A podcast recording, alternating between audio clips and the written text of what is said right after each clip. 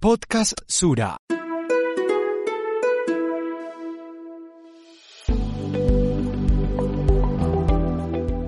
La experiencia de ser mamá es un viaje lleno de aprendizajes y desafíos para los que no hay un manual de instrucciones. Desde Sura queremos acompañarte en este momento único de tu vida con las herramientas que necesitas para hacer más amigable el proceso e identificar posibles señales a las que debes estar alerta. Que estés tranquila es muy importante para el desarrollo correcto de tu bebé y por eso queremos contarte qué puede pasar en esta etapa para brindarte bienestar.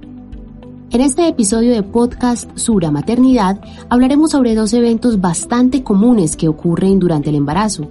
Por un lado, los dolores de cabeza, sus causas e implicaciones. Y por el otro, la salida del líquido vaginal, que lo provoca y cuándo es necesario acudir a los servicios de urgencia. Bienvenidos.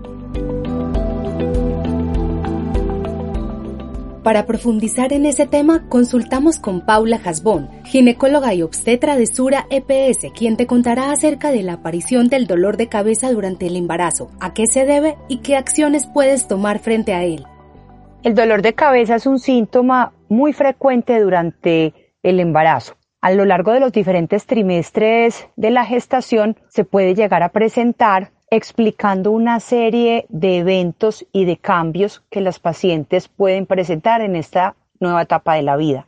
En el primer trimestre puede ser causa de los cambios hormonales que se están generando en el cuerpo, los estados emocionales por el hecho de estar en embarazo, el cambio en la alimentación, la exacerbación de enfermedades de base. Por ejemplo, pacientes con antecedentes de migraña, por el cambio básico de sus hormonas, pueden presentar un aumento de la sintomatología de migraña en esta primera etapa de la gestación. El cambio en el patrón del sueño, la parte emocional. Pero también es importante tener el dolor de cabeza como uno de los síntomas que puede ser premonitorio para el desarrollo de enfermedades propias del embarazo tan severas como la preeclampsia. Usualmente las preeclampsias se desarrollan luego de la semana 20, ya entrando pues en lo que es el segundo y tercer trimestre de la gestación. Y un exceso de presión arterial puede estar manifestado con un dolor de cabeza fuerte que no mejore con el reposo ni con la analgesia. Otras enfermedades infecciosas como las infecciones urinarias pueden llevar a que la cefalea o el dolor de cabeza como tal sea uno de los signos o síntomas que la paciente presente, haciendo pues notar que su estado de salud se está viendo comprometido. También es necesario que consultes con tu doctor o acudas al servicio de urgencias en caso de que este dolor esté acompañado de edemas o hinchazón progresiva en tus pies, manos y rostro que no mejoren con el reposo, o si presentas pérdida súbita, temporal o parcial de la visión o ésta se pone borrosa. Igualmente si sientes pitidos o zumbidos en los oídos. Además, si experimentas dolor o ardor en la parte alta del abdomen, que persiste aunque te alimentes bien, es importante acudir a un profesional de la salud. La experta entrega otras señales a las que debes prestar atención en este tema y posibles causas que pueden provocar este dolor. En el último trimestre del embarazo también es frecuente el dolor de cabeza en relación a la falta de sueño y de un descanso nocturno reparador por las molestias propias en el cambio de la anatomía de la paciente y porque el movimiento fetal nocturno en algunos casos puede generar de esos desvelos a las madres. De cierta manera es importante considerar que en esta etapa nos estamos preparando para lo que pronto será nuestros trasnochos en cuanto al cuidado del neonato, o sea, el bebé, y de la lactancia materna.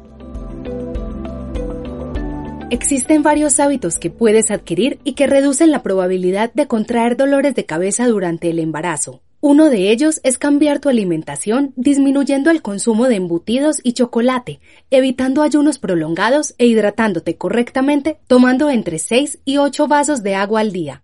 También es clave que trabajes en el cuidado de tu cuerpo, con acciones como usar ropa fresca y cómoda para mantener una temperatura corporal adecuada tomar ocasionalmente un baño para refrescarte, evitar el sol por largos periodos y, dentro de lo posible, la exposición a la luz o a los sonidos fuertes.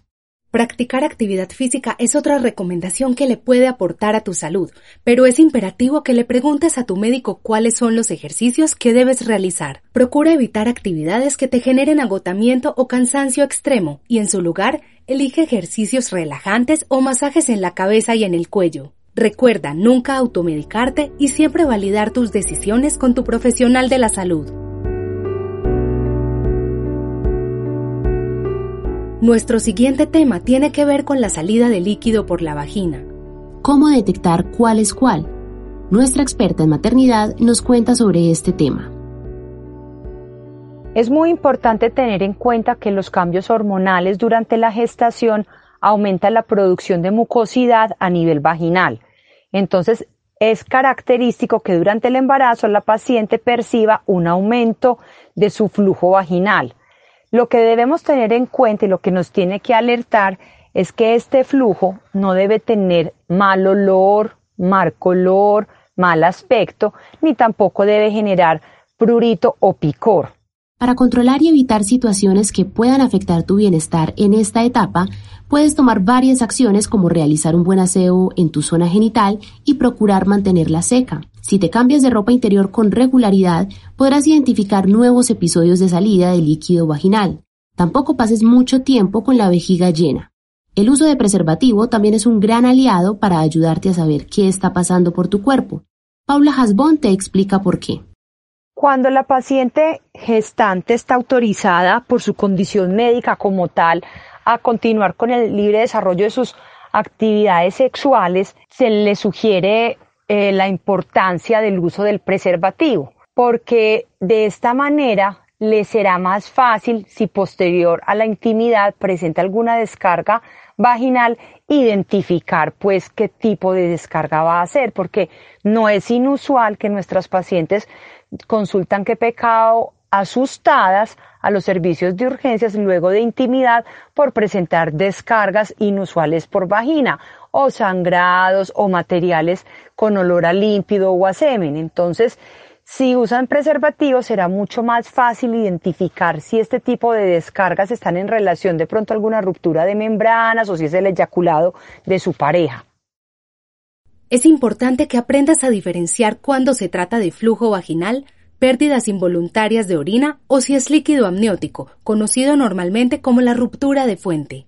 Además, dentro de lo posible trata de orinar cada dos horas, incluso si no sientes la necesidad de hacerlo. Si ves indicios de una infección vaginal, lo mejor es que evites tener relaciones íntimas. No uses duchas vaginales ni protectores diarios. Recuerda que tu médico es el mejor aliado para decirte lo que necesitas. Muchas gracias por acompañarnos en este episodio de Podcast Sura Maternidad. Esperamos que hayas disfrutado y aprendido en este espacio que fue diseñado para tu tranquilidad y bienestar. Ahora ya cuentas con más herramientas para saber cuándo debes consultar con tu médico si detectas señales de alarma. Conocer tu cuerpo y escuchar tus síntomas te ayudarán a hacer de esta experiencia una oportunidad de conectarte con tu bebé y lo que ambos necesitan. Hasta pronto.